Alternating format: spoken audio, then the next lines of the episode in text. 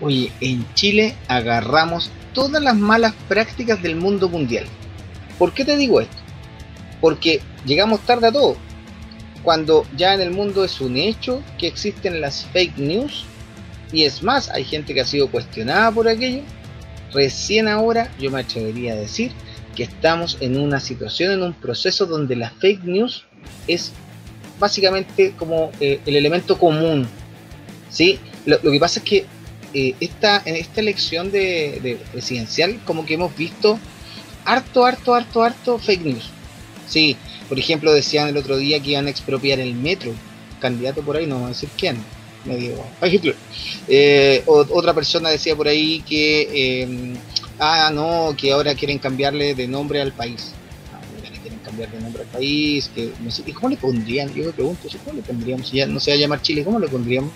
Eh, Después decían que queríamos cambiar el himno.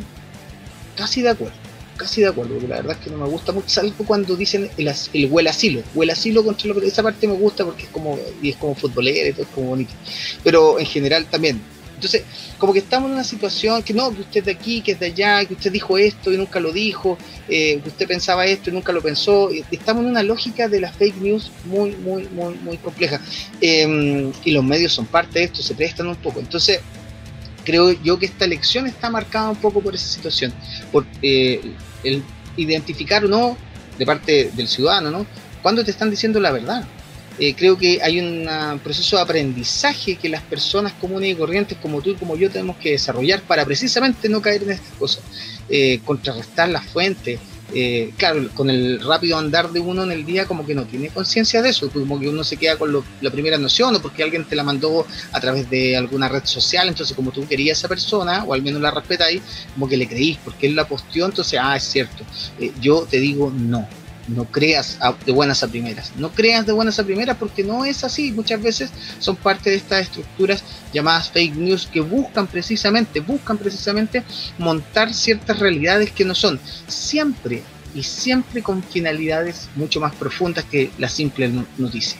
Entonces, eh, para cerrar esto, ¿no? Básicamente recordarte, estas elecciones, estas elecciones estarán marcadas por la fake news, van a estar marcadas por la fake news y el ciudadano sí, el ciudadano tiene que ser mucho más inteligente que estos comandos que evidentemente están eh, llegando a cosas increíbles. En la mm, campaña esta de, la televisión, ¿cierto? En esta propaganda política salió la senadora Ena, ¿no? Hablando de eso, que ahora la educación de los hijos no, uno no la va a poder elegir, a ese nivel, cosas que son mentiras y tú lo sabes. Eh, por lo tanto, ojito con eso, atentos, que aquí en el muro de la vergüenza vamos a estar permanentemente denunciando ese tipo de situaciones. Ya nos vean 5, 6, 10, 200, 400 personas, las vamos a contar porque es importante no quedarnos con la duda nunca. Un abrazo, comenzamos hoy día, muro de la vergüenza, traemos un invitado.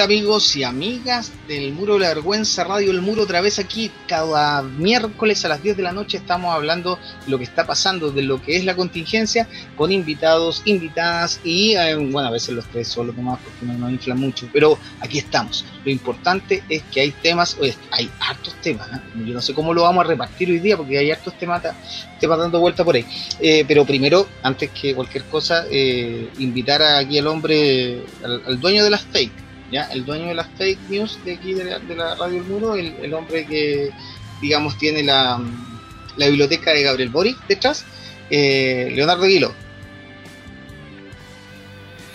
¿Cómo, estás, eh? Bien, Aquí estamos, aquí está, hay cachado que estos saludos son siempre súper falsos porque nosotros ya nos hemos saludado previamente, entonces la gente debe pensar, ah, estoy recién mentira. Ya vamos a estar rato hablando. Pero todo el día y, peleamos por WhatsApp toda la sí, semana. peleamos por WhatsApp toda la semana y todo. Oye, pero ¿qué te parece esto de las fake news? ¿Qué te parece esto de las fake news? Bueno, yo creo que es parte de, lamentable, pero es parte de, o sea, la mentira y el engaño siempre ha sido parte de, las campañas políticas. y, no solo las fake news, sino que también denostar a la, otra persona y a veces en términos personales que no corresponde. Así que lo importante es el debate de ideas, el debate de programas políticos. ¿ya? Así es, pues. No, Obviamente que lo personal se entrecruza con lo político toda vez que afecta la fe pública, que afecta la credibilidad, ¿no es cierto? Y que y que nos afecta personalmente, como por ejemplo tener eh, inversiones en paraísos fiscales, como alguien que lo hace que no voy a dar el nombre. Así que eso, eh, si se entrecruza con, lo, con la vida pública, ok, pero hay, hay, cuestiones que son innecesarias, como por ejemplo sacar a colación la salud mental de alguien. eso no se hace, eso no se hace. Oye, pero ¿sabéis que yo creo que la primera fake news así como grande, esto es una tontera, pero quizás es cierto, la primera gran fake news en la vida mundial del mundo creo que es eh, que los comunistas se comían las guaguas. Y yo creo que es una cuestión que todavía da vueltas por ahí como, ah, la fake news. Eh, sí, porque los comunistas se comían las guaguas. ¿Cuándo se comido las guaguas? Bueno, hablando de gente que se come las guaguas, eh, invitar a nuestro segundo personaje del día, eh, Cristian Álvarez. ¿Estás por ahí? ¿O tienes alguna a ver, ahí sí, ahí sí, ahí sí puede. ¿Cómo está ahí? bien, pues preparando guagua al jugo. Idiota. Para el almuerzo de mañana, sí. ¿Qué te parece? Oye, que, pucha, eh, es como dice el Leo, eh, está presente desde cuando empezaron las campañas, yo me imagino históricamente, eh, sobre todo desde las campañas nazis en adelante y ahora más que nunca en en Chile desde el momento en que volvimos a la democracia, se supone. ¿Te acuerdas cuando hicimos el análisis de las campañas de la época? Sí. Eh, no, se venía un, desastre si es que ganaba eh, la izquierda, entre comillas, en ese tiempo. Eh, no íbamos a tener crecimiento, cosa que se sigue repitiendo hoy en día, que la, gente se iba a tomar las calles, barricadas, iban a expropiar todo, se sigue repitiendo hoy día. Un poco más que vamos a seguir siendo morenos y bueno, yo creo que todavía se sigue repitiendo hoy día entre la elite media blancucha que hay acá.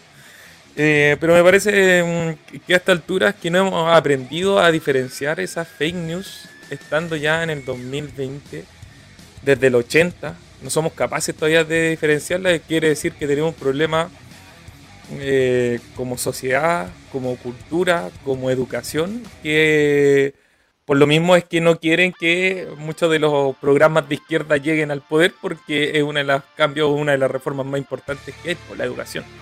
Así que eso, pero como dice el Manu, estaremos denunciando esas pequeñas fake news eh, en este programa y en Spotify para que nos escuchen también por si acaso, para que se repitan el plato, con un poquito de música de fondo para que sea más entretenido que nosotros esté hablando solo. Pero bueno, eso.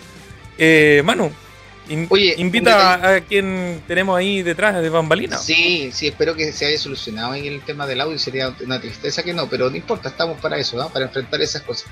Eh, primero, recordarle a toda la gente que nos está viendo que puede comentar desde ya, puede hacer sus comentarios, van a ser, si no son leídos, serán mostrados, pero aparecerán. Eh, y, y para que interactuemos de la mejor manera posible. Pero, pero, pero, pero, hoy día estamos invitados. O sea, estamos invitados a una conversación muy interesante porque tenemos una invitada especial.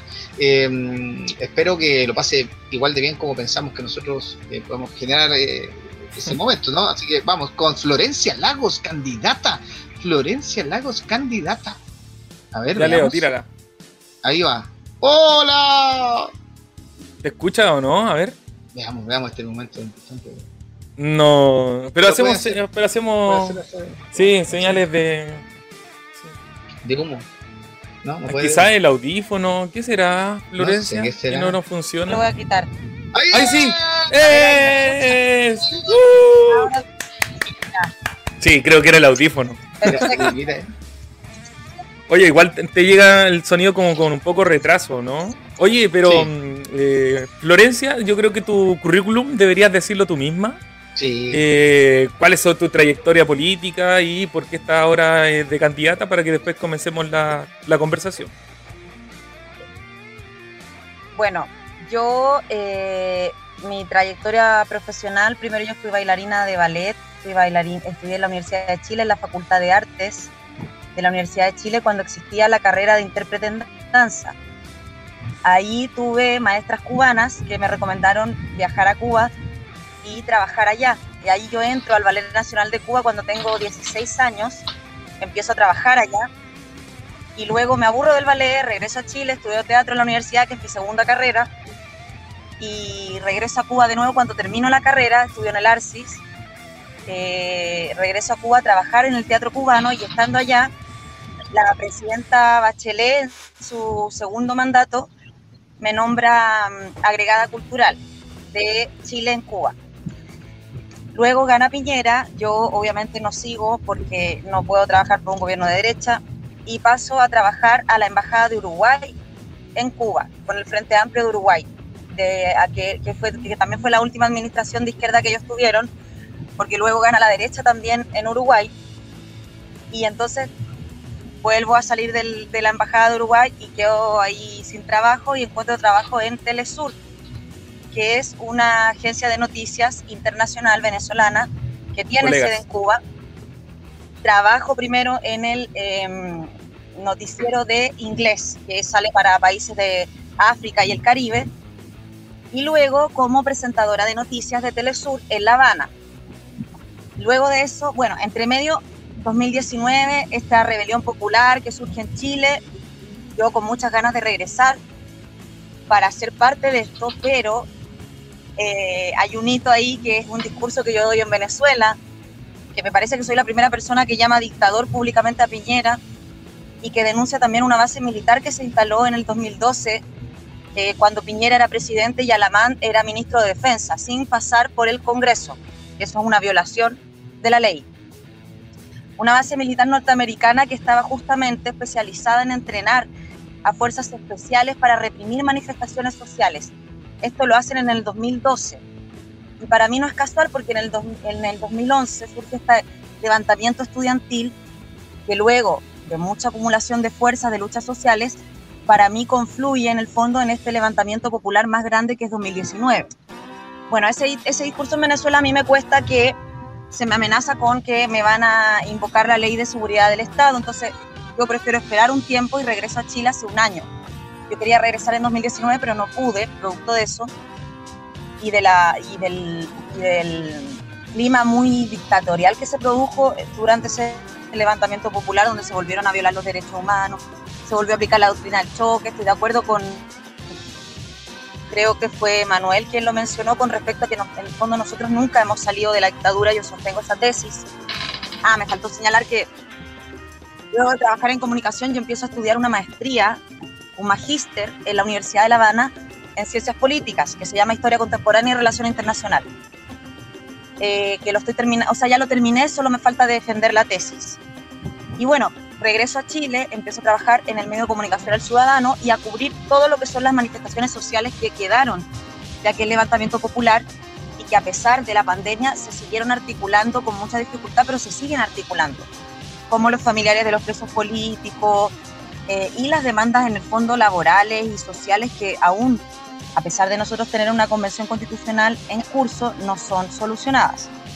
Y entonces, eh, luego de eso, estando en ese trabajo, el regional del Distrito 8 del Partido Comunista me ofrece ser candidata. Yo no soy militante del Partido Comunista. Puedo tener ideas, tengo ideas, de hecho, de izquierda. Yo me considero una persona revolucionaria, de hecho. Eh, que me identifican con ese partido y con otras fuerzas también de izquierda, pero yo me mantengo como independiente, no soy militante aún de ningún partido, pero sí voy en un cupo del Partido Comunista en la lista de Pro Dignidad como candidata para el Distrito 8. Y bueno, eso sería como más o menos quién soy. no me acuerdo bien cuál era la otra pregunta. ¿Dónde está la papeleta para poner la rayita al tiro, digamos? Yo Oye, después el currículum voy y pongo la rayita al tiro, Oye, nosotros nos quedamos disminuidos con todo ese currículum. pues, si nosotros, yo con Cueva viajaba aquí a la, fuera de mi pasaje y somos profesores nuevos.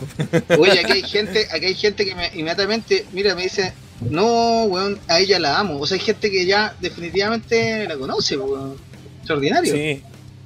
Extraordinario. Oye, pero Eh, trabajaste en varios medios. Qué, qué interesante esa mirada y sobre todo lo del discurso para que lo conversemos después más ratito o quizás desde eh, lo que viene a continuación que es analizar las noticias. Eh, y, pero an- trata de analizarlas y lo que le hemos dicho a lo- al otro candidato que también vino Luis, desde la candidatura que tú tienes. ¿Cuál es la Claro. mirada de la candidatura, el conglomerado que tú perteneces? ¿Cuál es la mirada en función de las noticias que nosotros vamos a ir tratando de conversar? Así que tiremos la primera, Leo, ¿no? ¿Te parece? ¿Yo la tiro? Ya. Manu, aquí haz la introducción. Oye, Sí, no, básicamente un año, un año de la prueba. Eh, elección, elección eh, donde mayoritariamente la gente se inclina por un cambio constitucional. Eh, hay obviamente posiciones al respecto, gente que evidentemente considera que es poco en relación a lo que se podía alcanzar. Ah, hay gente que, no sé, considera que está muy bien esto y que continuar en este camino reformista. Eh, un año, un año no menor, ¿no? A la vuelta o al cabo de un año estamos básicamente hoy día escribiendo la constitución. Digo estamos porque la ciudadanía se entiende, los representantes de ella eh, están escribiendo la, la constitución. Entonces, Eh. Sí, la- y básicamente, básicamente estamos en estas circunstancias, ¿no? Un año, un año ya estamos escribiendo constitución, eh, con reglamentos ya más o menos claros, definidos, eh, con una situación en la interna bien clara, donde la derecha es eh, minoría absoluta, no alcanza lo- lo- lo- las posibilidades, digamos, de quórum para vetar nada. eh, jamás, hace, no sé, dos años atrás, yo creo que nadie hubiese imaginado siquiera que era posible estar en este escenario eh, independiente si te gusta más o menos el escenario. Eh, creo que hace dos años y medio nadie hubiese imaginado un cambio constitucional, era algo como que era medio intocable. eh, y, y hoy por hoy, hoy por hoy estamos en una senda de transformación que espero que se profundice, que, que sea mucho más ciudadana de lo que lo ha sido hasta ahora. y que de alguna forma también el hecho que se saque la convención desde la región metropolitana y se vaya a otros lados, creo que apunta un poco a eso y, y es bien interesante lo que está pasando en ese sentido, con canciones o sin canciones de constituyentes Ah, dentro del hemiciclo, eh, que hay gente obviamente que las puede, insisto, valorar más o menos, pero, pero están pasando cosas y creo que, que estamos en un camino de transformación, de cambio, que, del cual hay que hacerse parte. Yo siento que hay que hacerse parte desde incluso las disidencias a- al propio proceso, hay que hacerse parte. Eh, porque no vamos a tener o no hemos tenido nunca una chance semejante también, o sea, hay que ser también un poco y claro también con, el, con, la historia un poco de los últimos años. Entonces creo que estamos en esa. Eh, podemos disentir frente a algunas cosas, pero creo que ese es como el escenario, hay que valorar lo que ha pasado y además que reconocer, ha costado vidas, ha costado ojos, ha costado eh, circunstancias mucho más complejas, entonces yo creo que, que, que, en honor incluso a esos dolores hay que, hay que tratar de aportar y sumar.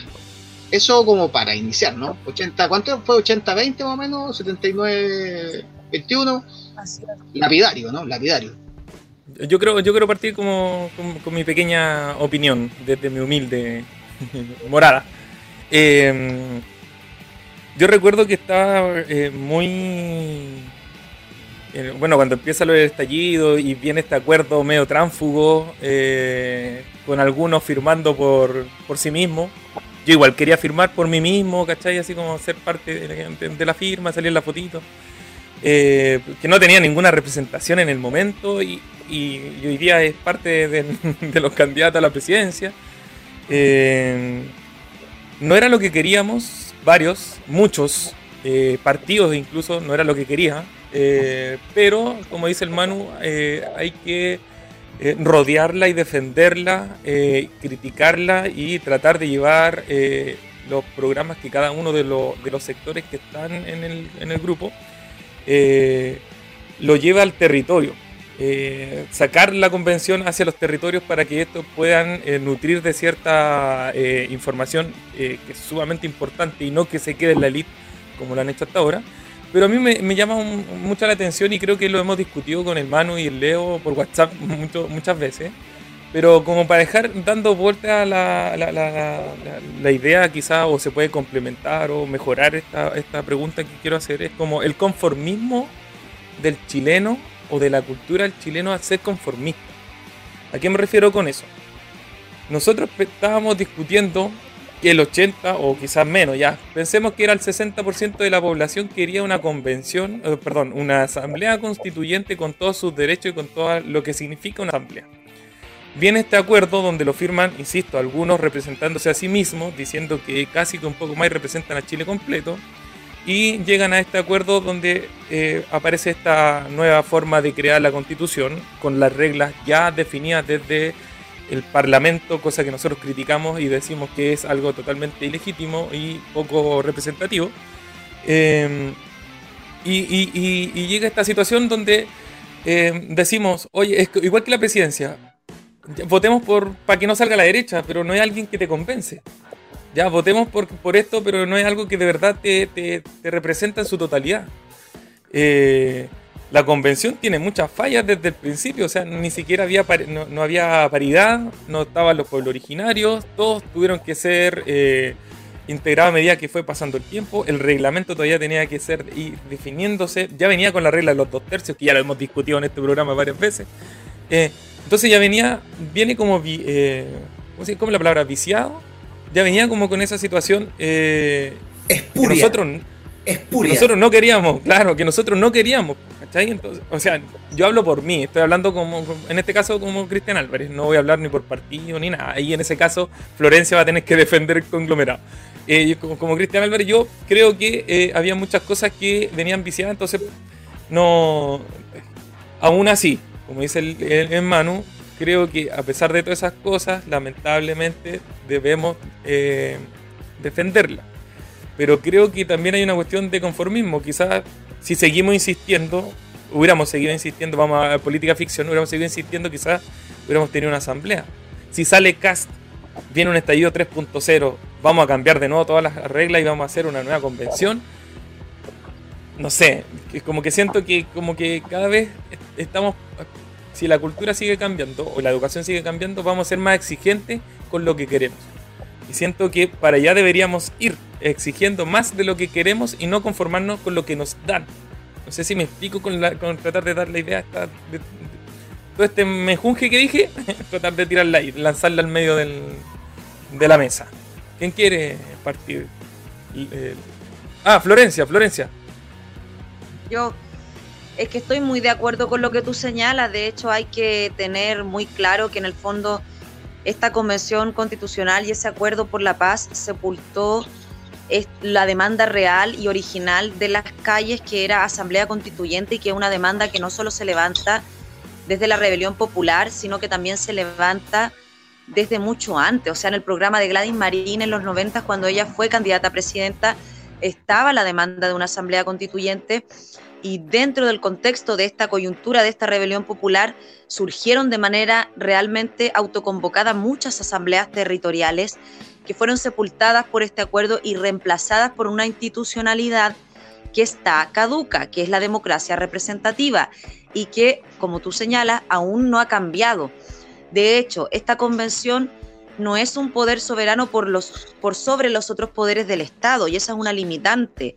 La convención debería, por ejemplo, poder dar la libertad a los presos políticos de la revuelta que ahora sus familiares están en huelga de hambre esperando la votación del 2 de noviembre, por ejemplo. Eh, muchos jóvenes que fueron los protagonistas de que hoy, al igual que ustedes, al igual que muchos que hemos luchado en las calles, eh, se esté en el fondo corriendo las comas de esta constitución de Pinochet, porque si no fuera por el levantamiento popular, no se corre ni un punto ni una coma de esa constitución.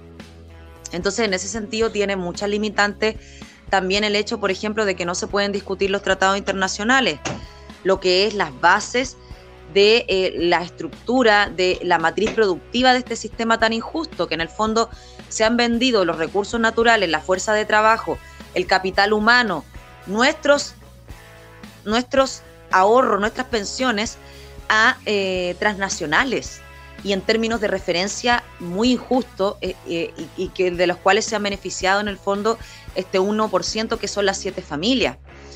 Sin embargo, como tú bien señalas, también estoy de acuerdo contigo, Cristian, eh, la manera de poder contrarrestar estas limitantes no es restándose, muy por el contrario, es tratando de ocupar todos los espacios de poder que se puedan ocupar, eh, tratando de que nunca más soltar las calles, de estar atentos y atentas a las demandas estructurales que se han levantado con mucha fuerza y que necesitamos que se traduzcan en acciones concretas y tratando también de respaldar a los constituyentes y las constituyentes que están por las transformaciones reales de nuestro país.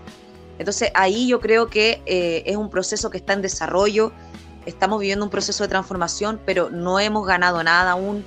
Tenemos que estar atentos y atentas y atentes para poder realmente garantizar las transformaciones que Chile necesita. Y por esta razón yo considero que a pesar de que no estoy de acuerdo con el acuerdo por la paz, valga la redundancia, eh, hay un programa en Apruebo Dignidad que podría y que puede garantizar un inicio para las transformaciones que Chile necesita y garantizar también el piso que la convención necesita para funcionar. Recordemos que el actual presidente y el actual gobierno ni siquiera ha entregado los recursos necesarios para que ese organismo funcione. Los asesores de los convencionales, de los constituyentes, no han recibido su sueldo, por ejemplo. Los funcionarios de la convención no pueden operar de manera correcta porque tampoco han recibido su sueldo. Entonces, sin, sin duda, tener un gobierno que dé garantías de poder apoyar y legitimar ese espacio es un alivio, pero también un gobierno que se comprometa con un programa transformador.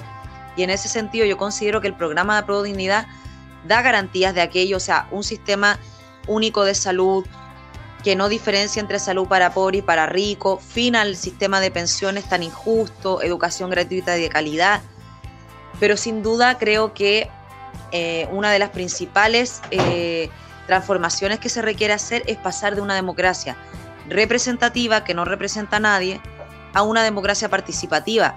O sea, por algo la votación desde que se aprobó la nueva constitución, ese abrumador 80% que aprobó, ha ido disminuyendo la participación hasta hoy que luego de que fueron las elecciones de los convencional, de los constituyentes, de, los, eh, de las municipales, de los gobernadores regionales, disminuyó la participación. Y mi teoría es que disminuye porque en el fondo la demanda del pueblo es que el pueblo quiere tener una participación vinculante.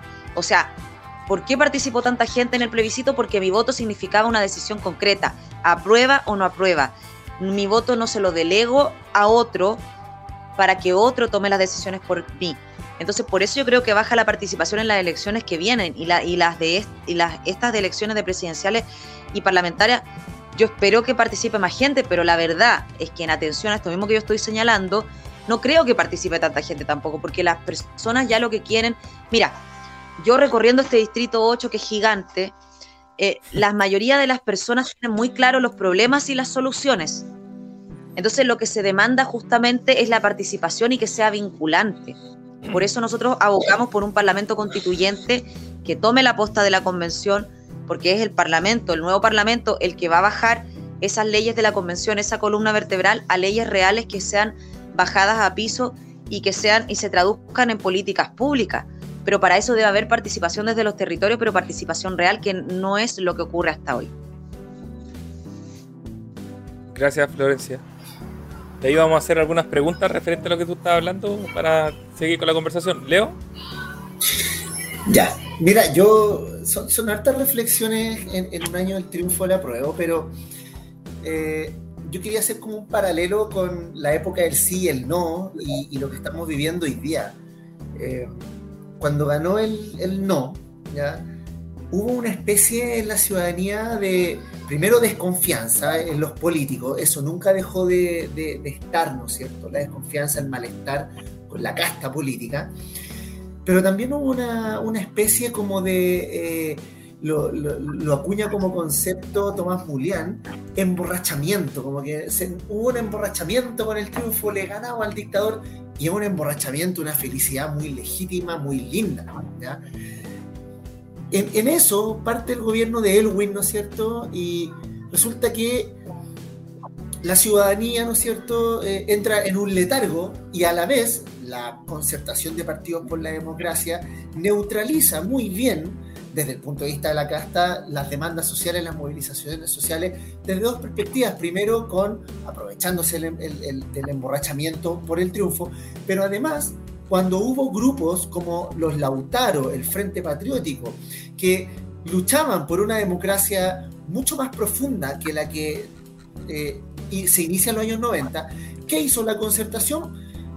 En el discurso público era como, oye, ya basta, si ya, ya ganamos, déjenos gobernar tranquilo, pero no olvidemos que por debajo había una oficina operando que torturaba y perseguía a los opositores políticos, ¿ya?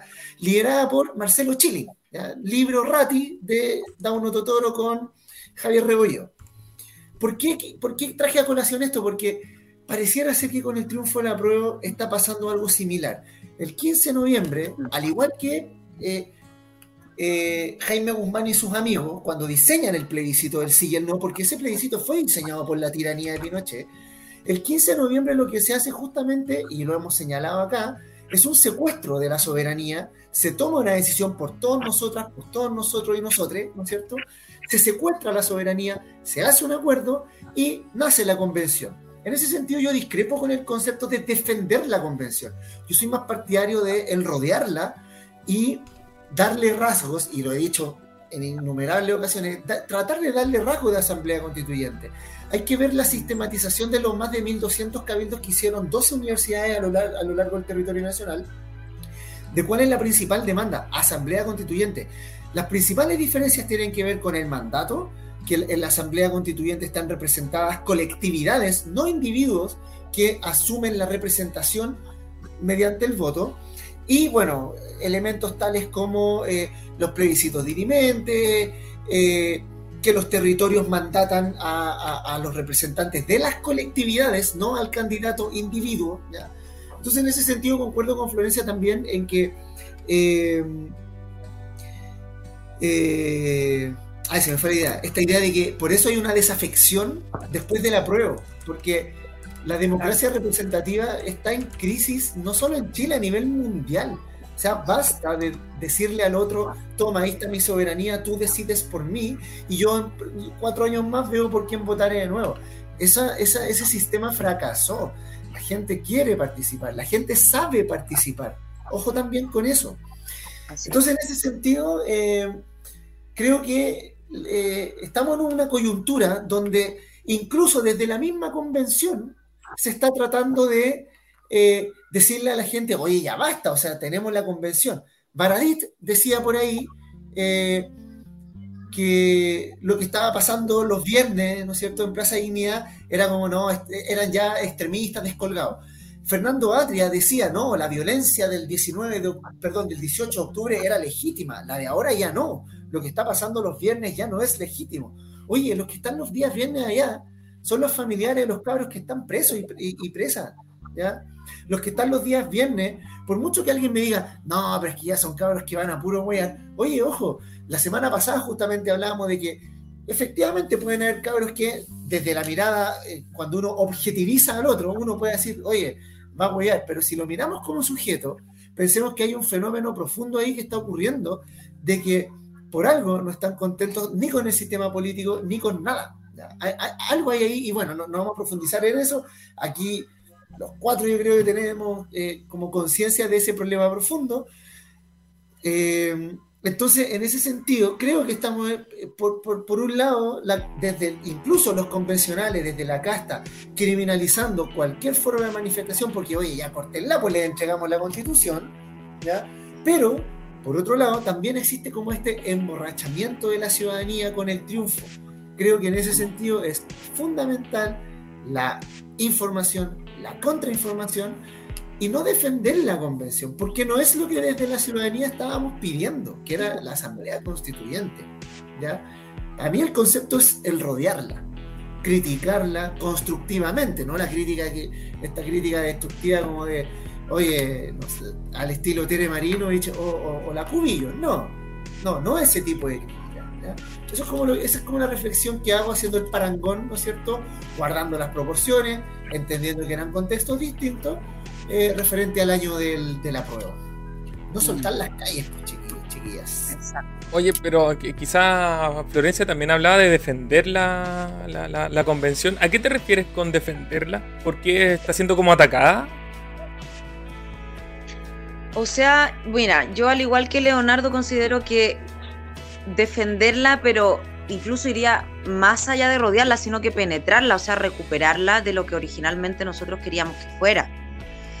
Pero defenderla en el sentido, claro, de los ataques, obviamente, porque lo, aunque tiene limitantes que la distancian de una asamblea constituyente por la premisa de que no es un poder soberano por sobre los otros poderes del Estado, nada más y nada menos, sin embargo, eso que tenemos, eso, o sea, el hecho de poder entrar a discutir y entrar a disputar el espacio de poder con respecto a las reglas del juego de un país, obviamente el poder, o sea, el 1%, las siete familias, lo van a pisotear y lo van a sabotear, o sea, ellos no van a dar una... ellos sí entienden que no pueden dar ningún espacio a su enemigo que somos el 80%. Porque, perdón, empecemos a hablar ya de ciencia política. Aquí esto es el motor de la historia es la lucha de clases. Y eso, para eso no hay que ser ni comunista ni marxista. Hay que nada más y nada menos que estudiar. Eso lo tiene muy claro Kass, lo tiene muy claro Piñera. Ellos lo estudian en las universidades gringas y por eso entienden su sistema y por eso lo defienden como lo defienden y por eso se alinean y se unen como se unen. Porque si hay una derecha en América Latina que tiene la capacidad de unirse para defender sus intereses, es la derecha chilena. En eso ellos no se pierden. Sin embargo, nosotros, cuando digo nosotros me refiero al 80% que se puede identificar con que si el centro, que si la clase media, para mí la clase media no existe, para mí existe la clase alta, o sea, los ricos y los pobres. Entonces los ricos son ellos, el 1%, dueños de este país que se lo han robado todo, y el resto, el 80%, todos nosotros. Unos más, unos menos, pero al final todos tenemos que trabajar, todos somos explotados, en fin. Y en ese sentido creo que hay que defender ese espacio que aunque tiene limitantes, a, es, a esos que están representando nuestros intereses, exigirles que corran los cercos de esas limitantes, pero sí defenderlo de estos ataques, obviamente, de quienes defienden sus intereses, este 1% de la clase más rica de este país, que en el fondo no va a permitir ni siquiera que discutamos los términos de referencia de eso, de ese espacio limitado que tenemos. Oye, súper interesante lo que, lo que nos va comentando Florencia, lo que va brotando de la conversación, obviamente, em, pero igual cabe, creo yo, hacer este paralelo entre lo que es ese proceso eh, constituyente de convención, em, cómo está un poco distribuida la fuerza ahí o cómo se distribuyeron, eh, y cómo está la situación actual porque creo que igual es un tema a considerar. Estamos a menos de un mes de una elección presidencial, parlamentaria. Eh, esa correlación de fuerza 80-20 eh, de alguna manera se va a desvirtuar. Claro, porque no hay no hay eh, agua y aceite, A o B, ¿cierto? Tení, hay una dispersión del voto que evidentemente es una realidad. gente que se disputa ese 80%. Va a haber mucha gente que se va a disputar ese 80% y por lo tanto eh, la correlación de fuerzas que se podría eventualmente dar eh, no necesariamente puede ser tan abrumadora como la que se dio al interior de la convención, ¿cierto? Entonces eh, creo yo que hay un tema bien interesante ahí de por dónde transitar.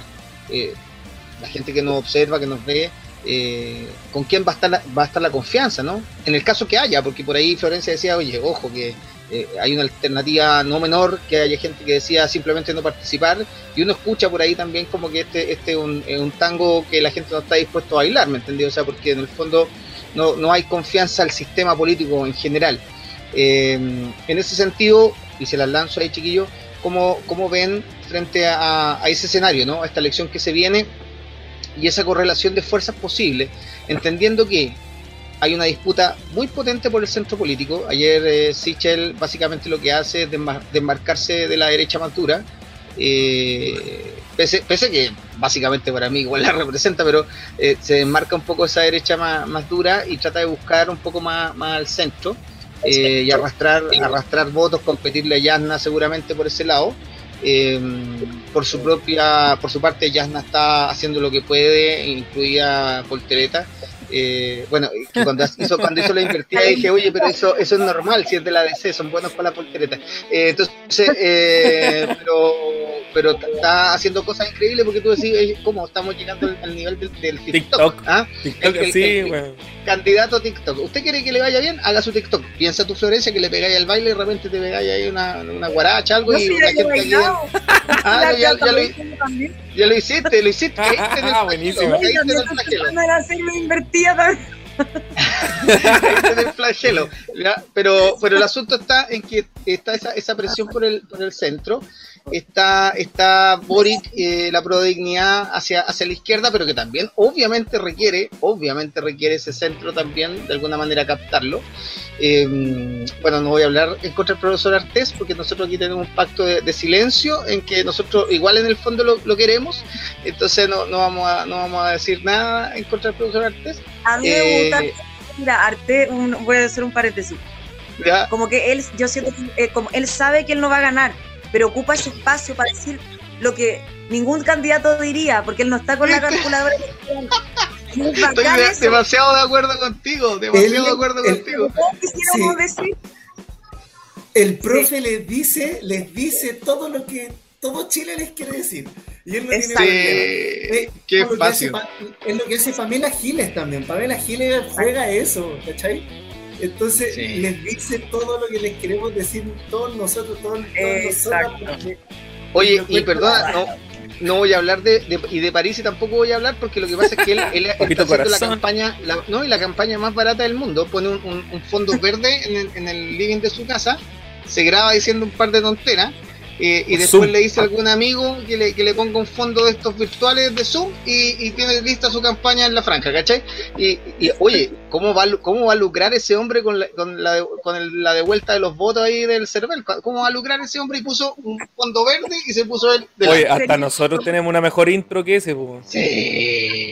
Cacha, por el nivel, el nivel que estamos, po. Sí. Convengamos que hace. Entonces, no, pero hay una disputa ahí con respecto al centro y eso es la temática. Los demás fueron un- una sartala de chistes, pero básicamente eh, está esa disputa, cómo va a estar esa correlación de fuerzas, pensando en que en menos de un mes tenemos que definir congresos, congresistas eh, y presidente de la República. No es menor, viejo, presidente de la República o presidenta.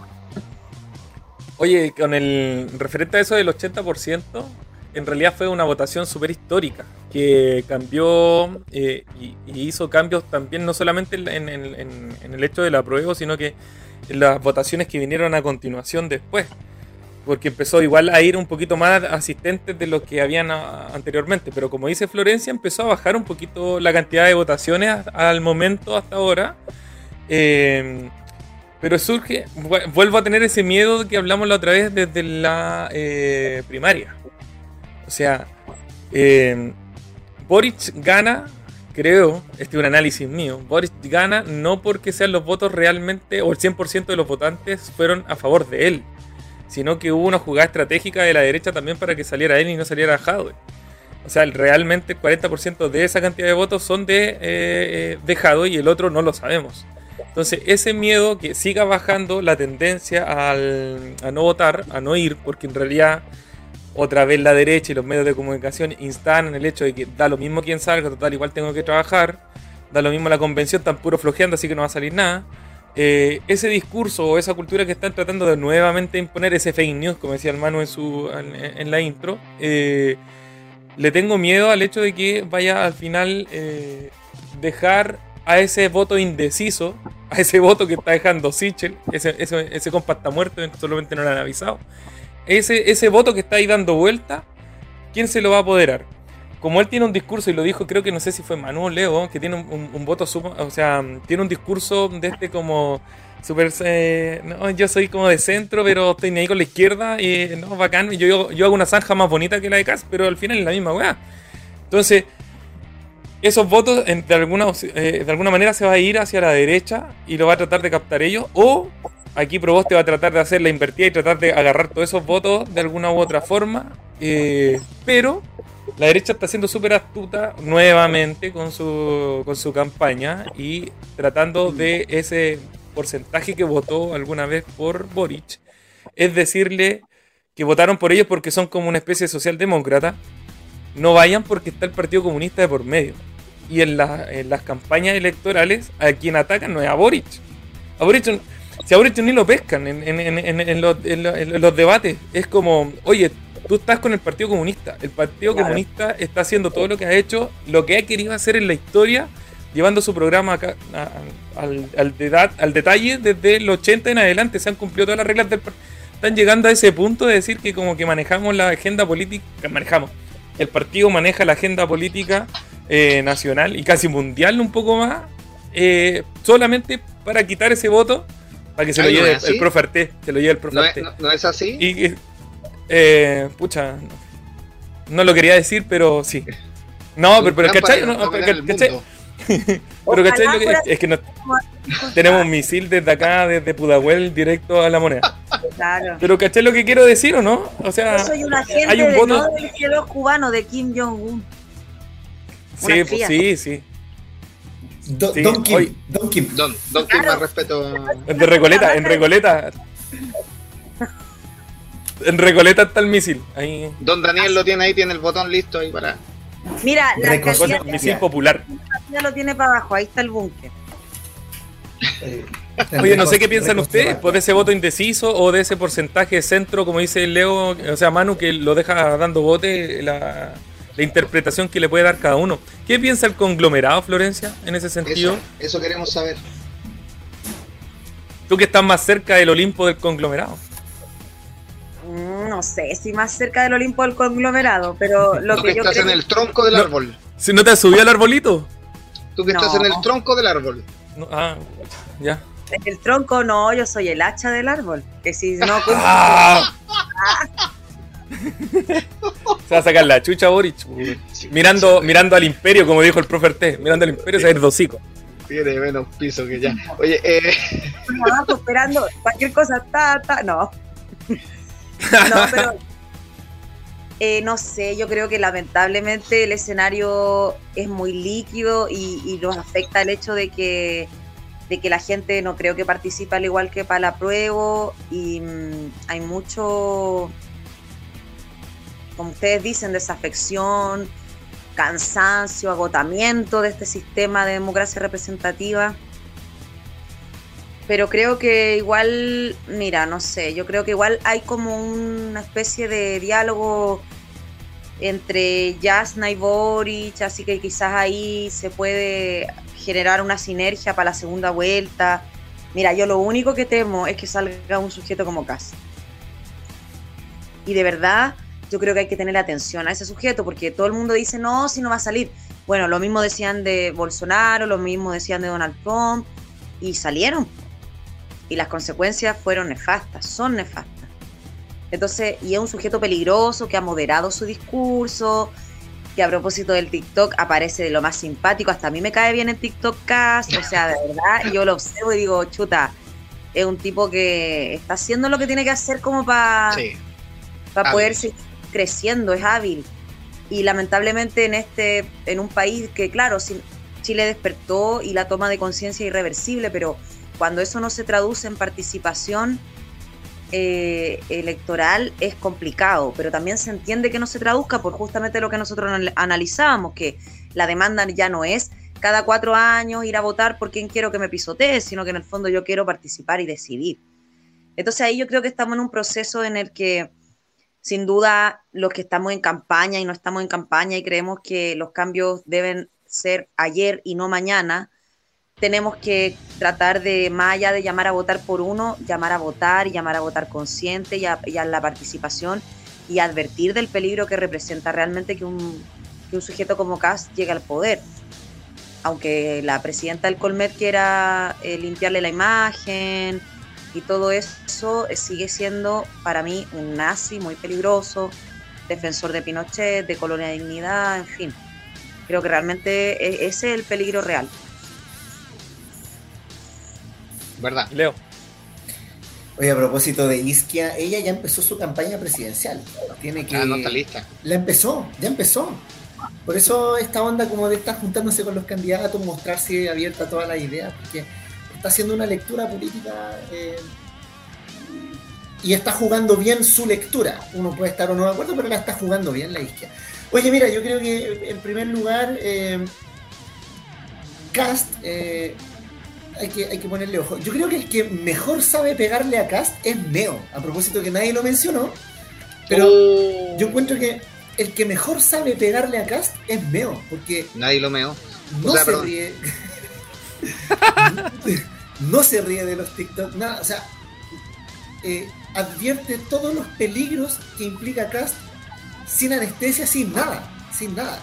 Porque Boric está como en la suya y, está bien, está eh, proponiéndole al país, está hablando del programa más que atacar al otro.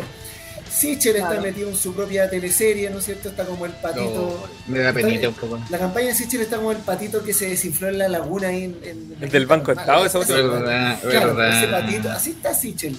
Eh, Cast en, la de él, el profe Arte pegándole a todos, como todos queremos pegarle, pero el que mejor le pega a Cast yo creo que es Meo. Eh, me pasan dos cosas con, la elección presidencial que se viene. Una es como a modo de reflexión y otra como expectativa. A modo de reflexión, eh, yo creo que, y hacerle llamado aquí a la gente, es cierto que la democracia representativa está en crisis, es cierto que eh, un presidente, ¿no es cierto?, eh, pasa, son, son cuatro años nomás, pero yo creo que aquí lo que hay que ponderar es que el, que asuma el 11 de marzo, si es que a Piñera no lo destituye, el que asuma el 11 de marzo, supongamos que va a ser el 11 de marzo, eh, va a seguir gobernando bajo las reglas de la constitución del tirano. En esa constitución no olvidemos que el presidente tiene muchísimas, muchísimas facultades. Chile tiene una de las constituciones más hiperpresidencialistas de América Latina. O sea, América Latina es un continente presidencialista si uno ve las constituciones, pero Chile es la que tiene mayor cantidad de atribuciones. Es el presidente con mayor poder de eh, América Latina. Entonces, en ese sentido, no es. No, no, podemos dejar de lado que sí es importante que salga como quien salga como presidente o presidenta, porque tiene demasiado poder. El presidente tiene la facultad, por ejemplo, de decretar un estado de emergencia, como lo que hizo Piñera en la Araucanía. Y eso es brutal, es brutal. Un presidente le pone la agenda al Congreso, porque pone las urgencias, la extrema urgencia.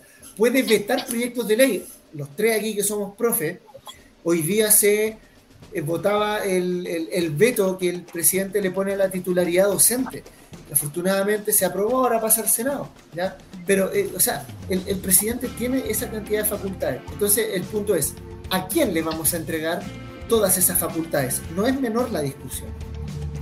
Para todos aquellos que piensan que da lo mismo que en gobierno, si todo va a seguir igual, no es así, porque el presidente tiene demasiadas facultades. Eso como modo de reflexión.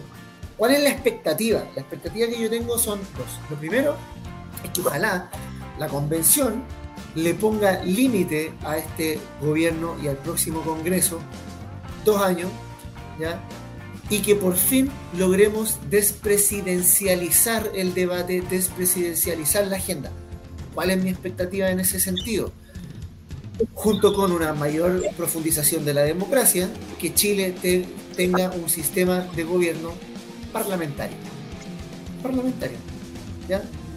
Eh, unicameral. Unicameral, parlamentario, ¿ya?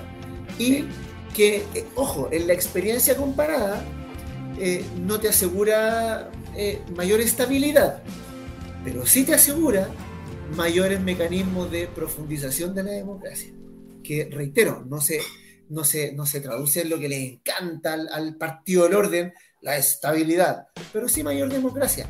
Y eso es lo que se requiere. Esa es como a modo mi, expectativa para que de una vez por todas, yo creo que las elecciones presidenciales deben dejar de tener tanta relevancia y sí tiene que tener más relevancia las elecciones parlamentarias, ojalá en un sistema federal. Voy más allá, al modelo de Estado. Ojalá en un sistema federal. Oye, yo quería como aportar al, a lo que está diciendo Leo, pero con lo de la campaña actual de televisiva que se está haciendo en los medios de comunicación. Eh, la derecha, y lo, dijimos hace rato, la derecha vuelve a, plantear el, terror de un Chile, como dice Leo, eh, poco estable, sin crecimiento, eh, donde las libertades ya no existen donde eh, el Lumpen eh, se toma todo eh, el territorio, donde me parece que era Sichel en, el inicio de la campaña, donde dice que no se le respeta al carabinero, los derechos humanos son para todos. de los semáforos claro, los semaforistas, oye, me dio risa esa cuestión. claro, la derecha va a eso, pero no propone ni una nada nuevo. Eh, el otro día hablaba por ahí con alguien, no hay, no hay ni siquiera un trasfondo, por último, no sé, filosófico de su idea, nada. Nada, es solamente atacar a lo que viene, lo que podría venir, que es así, no sé, la debacle. O sea, la, falla de, ¿cómo se llama este? De Aguas de Ramón, que es, lo mejor que nos podría pasar. La falla, la falla de San Ramón. Sí, pues, entonces, ¿cachai? Disculpa, yo ahí decirte que ellos tienen pero clarísima su base filosófica, clarísima, el autoritarismo y la tecnocracia, la tienen ah. clarísima, está súper clara. Lo que pasa claro, es que no la explicitan, no la explicitan. Claro, no así como lo hacemos nosotros en ese sentido. Eh, pero eso me llama la atención de que volvemos constantemente. Eh, es un bucle constante, cada campaña, campaña, a menos que pase lo que está diciendo Leo que cambie la forma del Estado, que cambie la forma de elegir nuestros representantes, o no sé, las personas que van a estar a cargo de nuestra votación, eh, de legislar y todo lo que tenga que ver con el Estado, eh, va a seguir siendo lo mismo. O sea, los, tipos van a seguir atacando, atacando, atacando y pensando que esto es lo peor, lo peor, lo peor. Yo ya creo que en cualquier momento la campaña aparece eh, todos los venezolanos que están entrando y ahí Cast se hace el millonario y, listo. No sé, no sé si millonario, pero me refiero a que, oye, todos entrando puros venezolanos eh, o colombianos, no sé qué cresta, que son. por ahí escuché un audio el otro día de. ¿Qué son cosas esto? contrate blanca, que están sacando órganos que están secuestrando niños, que, oye, ¿qué onda?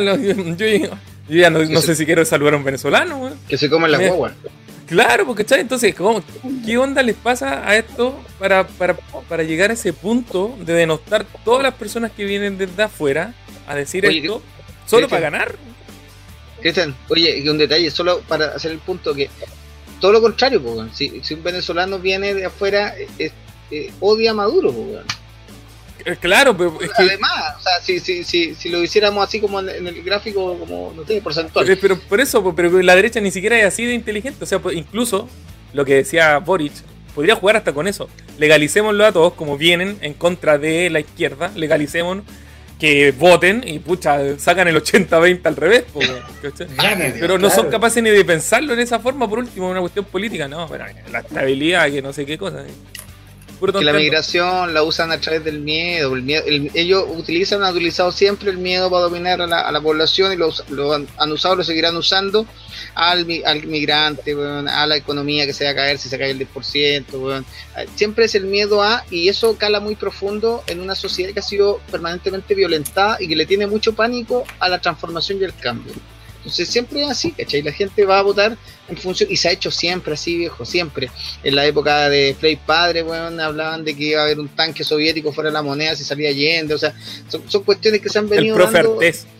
Siempre se han venido dando, entonces, por eso digo, hay que, hay que avanzar un poco en, en, de alguna manera, enseñar en los espacios que uno tenga o de, o de colaborar en que la gente entienda que no hay que comprar todo lo que salga en las pantallas, no hay que creerlo todo a pie juntillas, no hay que, no hay que simplemente decir que bueno porque alguien lo dijo, hoy día yo lo, lo, señalaba, cinco minutos, por lo menos cinco minutos, la campaña de Cats mostrando desastres, gente rompiendo cosas, con una música rockera de fondo, eh, los de Legópolis hablando de la libertad, la libertad para qué, la libertad para que tú elijas la, la FP que nunca te pagará lo que corresponde, la libertad para elegir eh, la casa que nunca podrás costear, la libertad para... y así. Claro, entonces ya paremos el escándalo porque en realidad eso, eso, esos discursos yo creo que la gente ya no los compra. Ya no los compra. Entonces, qué difícil ser político igual, Florencia, qué difícil ser político, hacer campaña y pedir el voto en estas circunstancias. Yo creo, yo creo que eso es interesante que nos puedes contar cómo, cómo es eso de pedir el voto en este escenario.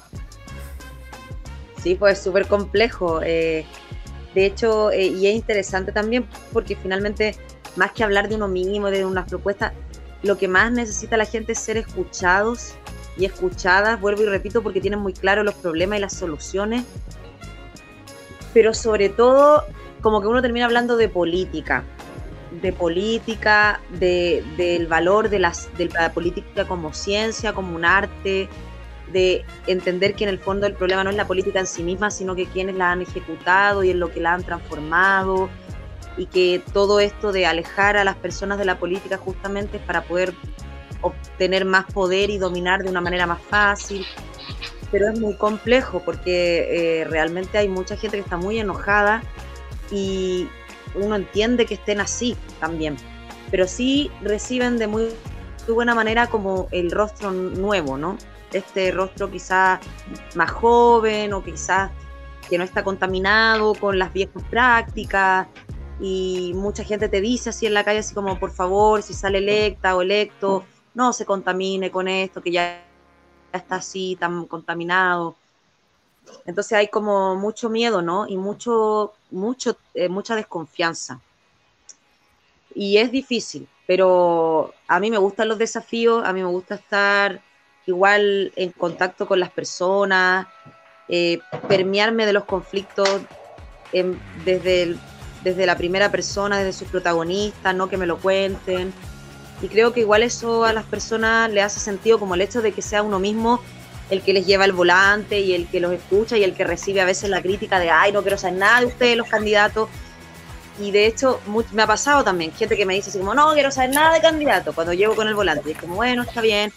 Y sigo caminando y sigo trabajando.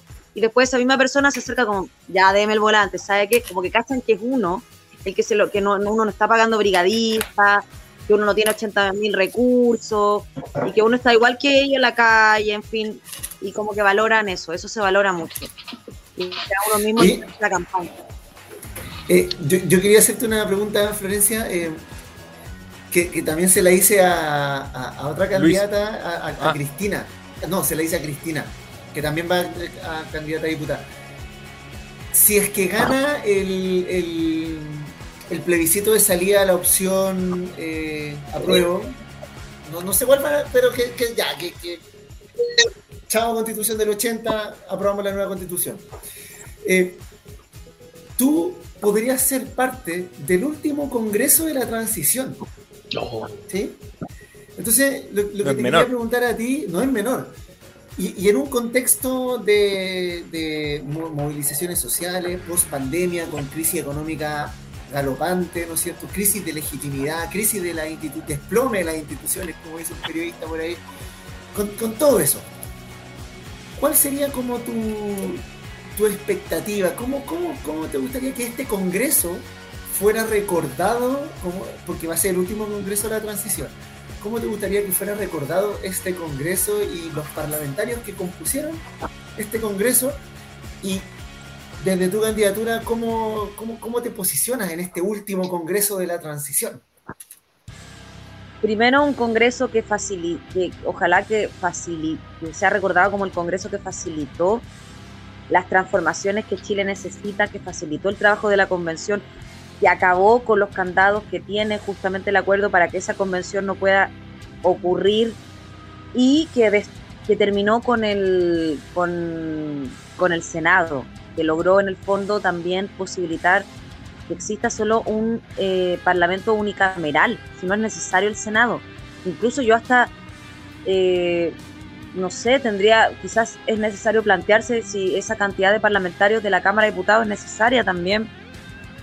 Y que un, parlamento en el fondo que estuvo al, a la altura de este Chile que despertó y que en el fondo se ponga en, que deje de ser los honorables y los endiosados y que bajen a la tierra como funcionarios públicos al servicio de un pueblo que, como bien decían ustedes desde el principio de esta conversación, sacrificó su vida, sus ojos, torturas, desapariciones, porque esto es una lucha de larga data, para llegar al momento en el que estamos.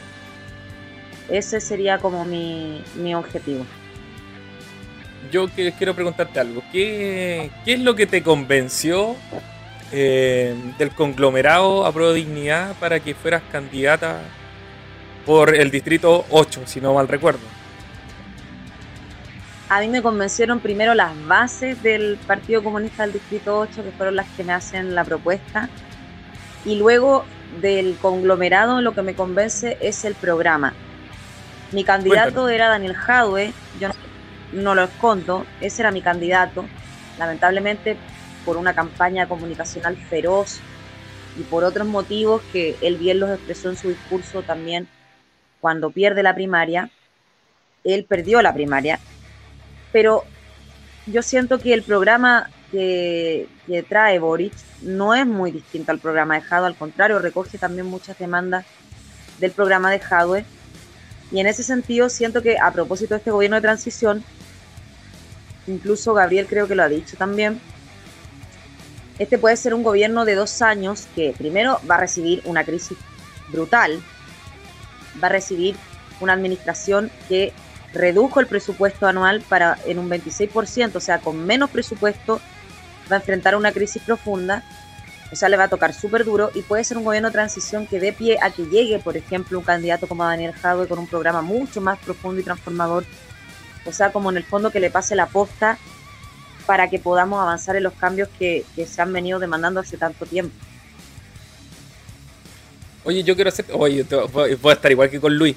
Luis lo, llené de preguntas la otra vez. Al candidato también de Core de acá de, Pudahuel. Eh, o sea, del distrito. Eh, los recursos. ¿Cómo han funcionado los recursos? ¿De dónde salen los recursos? Eh, ¿Quién está patrocinándote? Además del, me imagino que los partidos, ¿cómo, cómo va eso? Un tal choque. Como dijiste, no, no tenías brigadistas, entonces ibas tú. Pero no sé si puedes avanzar todo el territorio. De alguna forma tienes que eh, tener algún equipo o algo así. Mira, eh, es una campaña que tiene escasos recursos eh, pero nosotros, o sea, igual hay brigadistas, pero también yo voy, me gusta estar a las 7 de la mañana en el metro, en el fondo, porque así también tú, como que siento yo que uno, de una manera dicho más de manera popular, como que toca las cosas con la mano, en el fondo ve la realidad con sus propios ojos. Em, pero no, no tenemos patrocinios ni de empresa, ni donaciones. Em, y pedimos Ninguna forestal. No, nada, estás loco.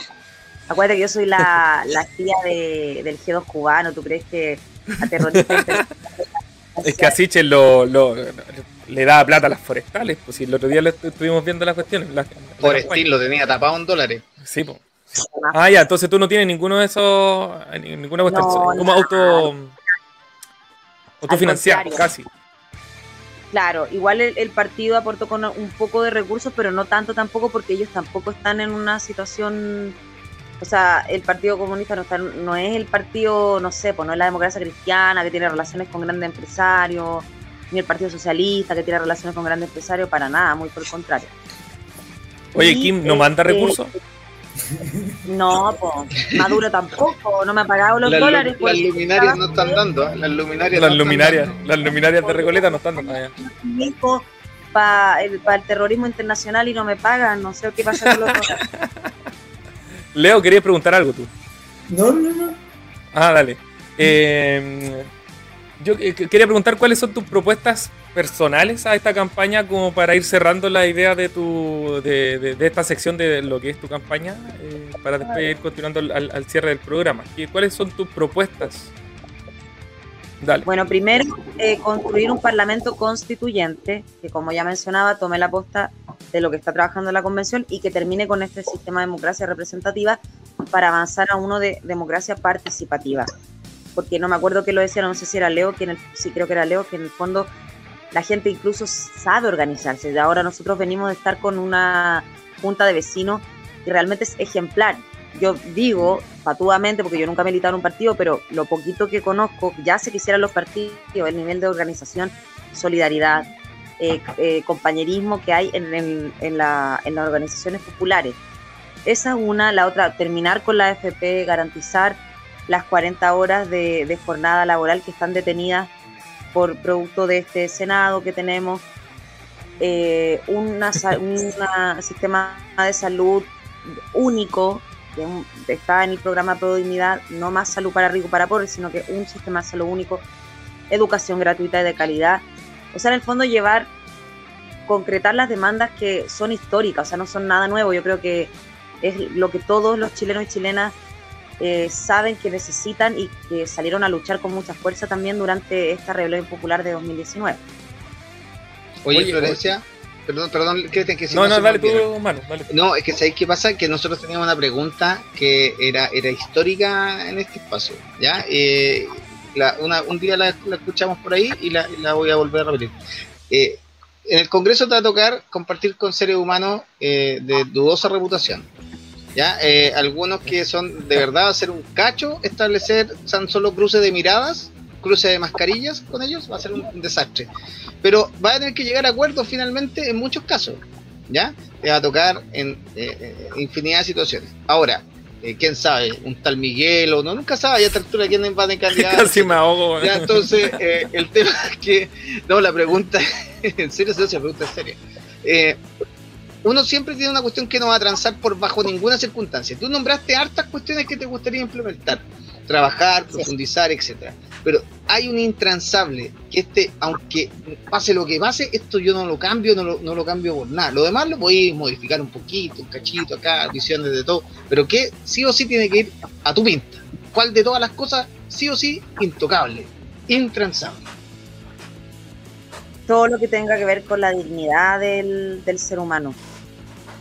Y ahí entran muchos factores. Yo no voy a transar, de verdad, no como si tengo que meter a esas 300 personas que vamos a la plaza todos los viernes, que ya no somos, no, es el millón ese del 2019, tengo que meter a esos 300 que son súper así luchadores al Congreso, me da lo mismo, lo hago porque de verdad no.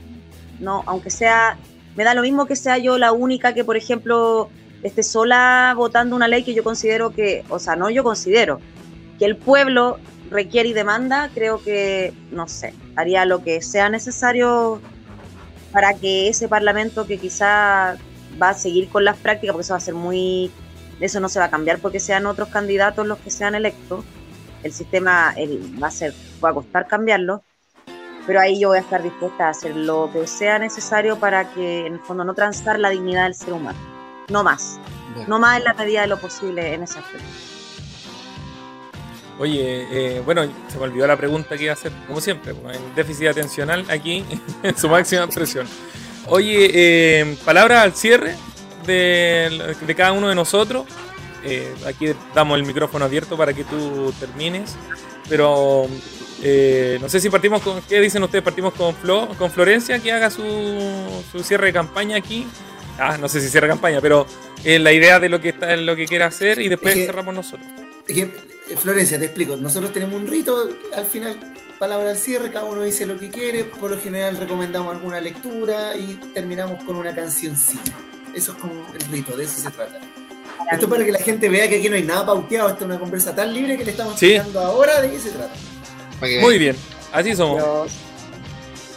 Bueno, primero agradecer, primero agradecerles realmente por este espacio que es un espacio de, desarrollo del pensamiento crítico, original.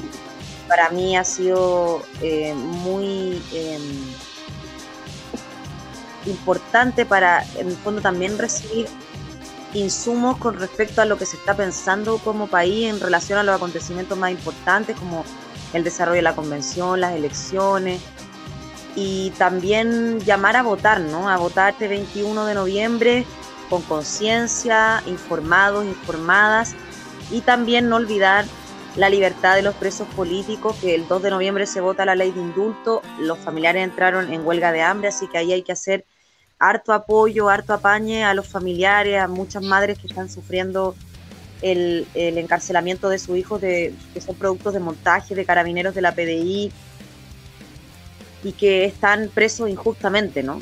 Eso. Oye, eh, primero, desde mis palabras, eh, gracias por eh, participar con nosotros, recibir la invitación. bueno, contar que igual el equipo de Florencia se contactó con nosotros. Somos un programa que, en el Congo la rompemos. Entonces nos contactaron para que Florencia apareciera acá y, y, pudiera conversar con nosotros. Espero que haya sido de tu agrado el formato libre libre, como Evópoli lo dice, el formato libre. No vengan los comunistas a expropiarnos este programa, este formato libre. Eh, así que agradezco eso, pero también quiero, eh, como dice Florencia, alguna, la fecha más importante que se viene ahora, el 30, ojalá conmemorarlo, eh, lo que es el día del ejecutado político, para que lo tengamos presente. no sé si se van a realizar las actividades acá en Pudahuel, pero por lo menos debería de realizarse a nivel nacional. Eh, y de forma mediática lo que significó eso y que no se repita.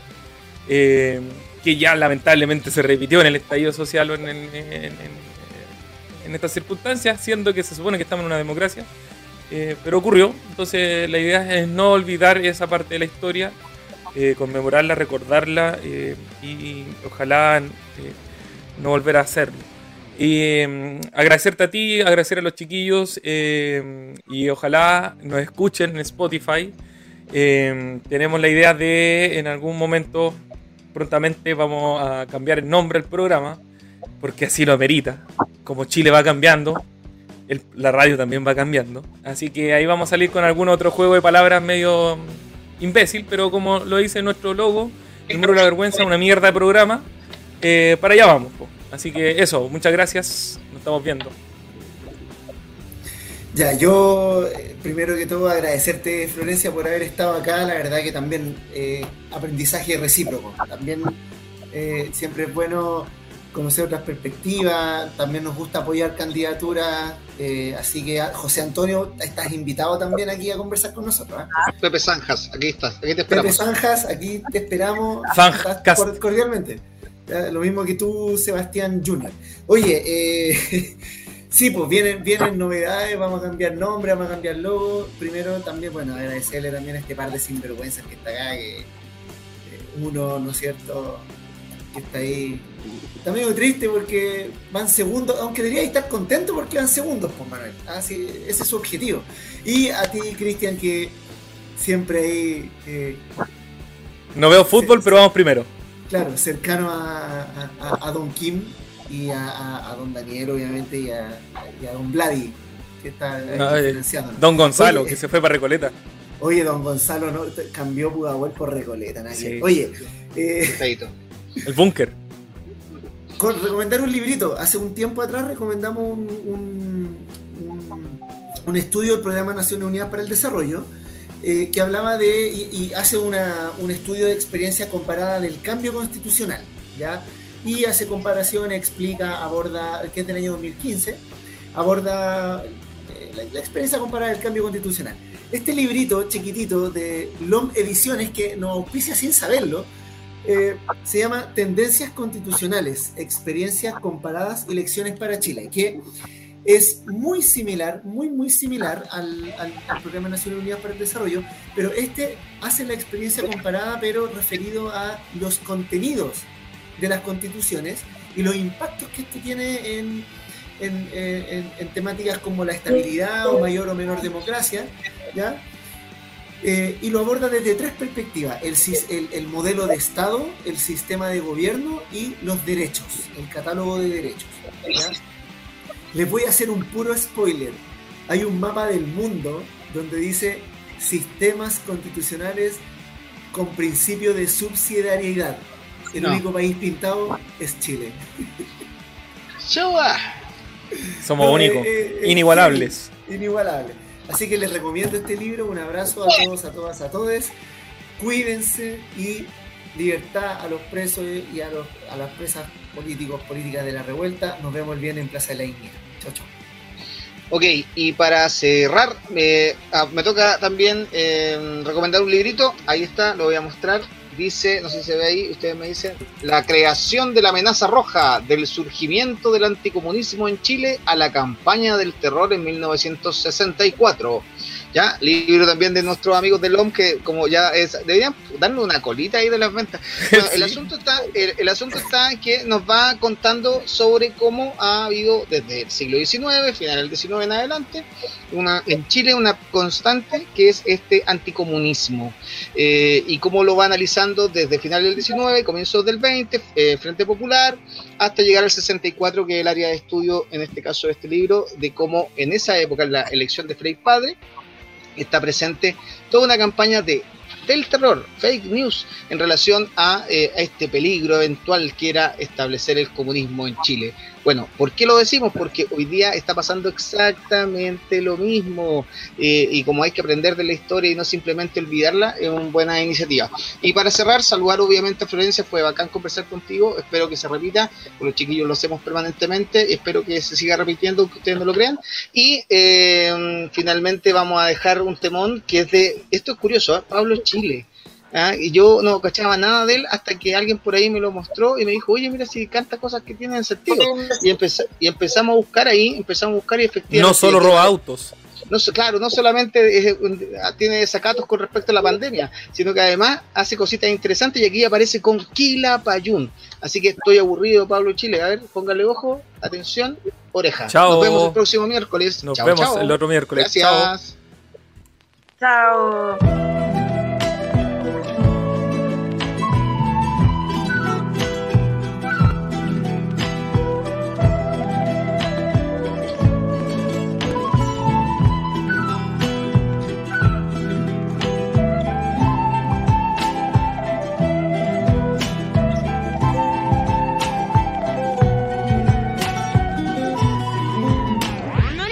Del tiempo angustiado y ocioso, aburrido del guaso que no suelta el pozo, aburrido del aire, la respiración, el cuerpo se cansa, la nueva infección, aburrido de Piñera y de Sustin nervioso, que presidente más indecoroso, aburrido de la tele de la Mónica Rincón, de que los medios piensen que pobre weón, aburrido del cielo, la nube que pasa, aburrido del ritmo de vida en la casa, aburrido en la calle, en la micro vacía, del traficante y de la policía, aburrido de ver tantos muertos y vivos, de tener pena y no tener motivo, aburrido del texto de esta canción, de ponerme y después polerón. Aburrido sin ganas de mí ni nosotros. 120 días sin saber de los otros. Aburrido del río de que corten el pato Le pasen la dan un canato Aburrido del libro del Netflix su serie. Aburrido gallejeando durmiendo la intemperie. Aburrido del clima ojalá que no llueva Por toda esa gente que vive en Político neto es igual al mafioso La guacha bonita y los giles famosos Aburrido de todo, existe o no existe Aburrido del norte, del sur y está lista Ando por pasillo, cruza el comedor atraviesa la cocina, yendo con el show.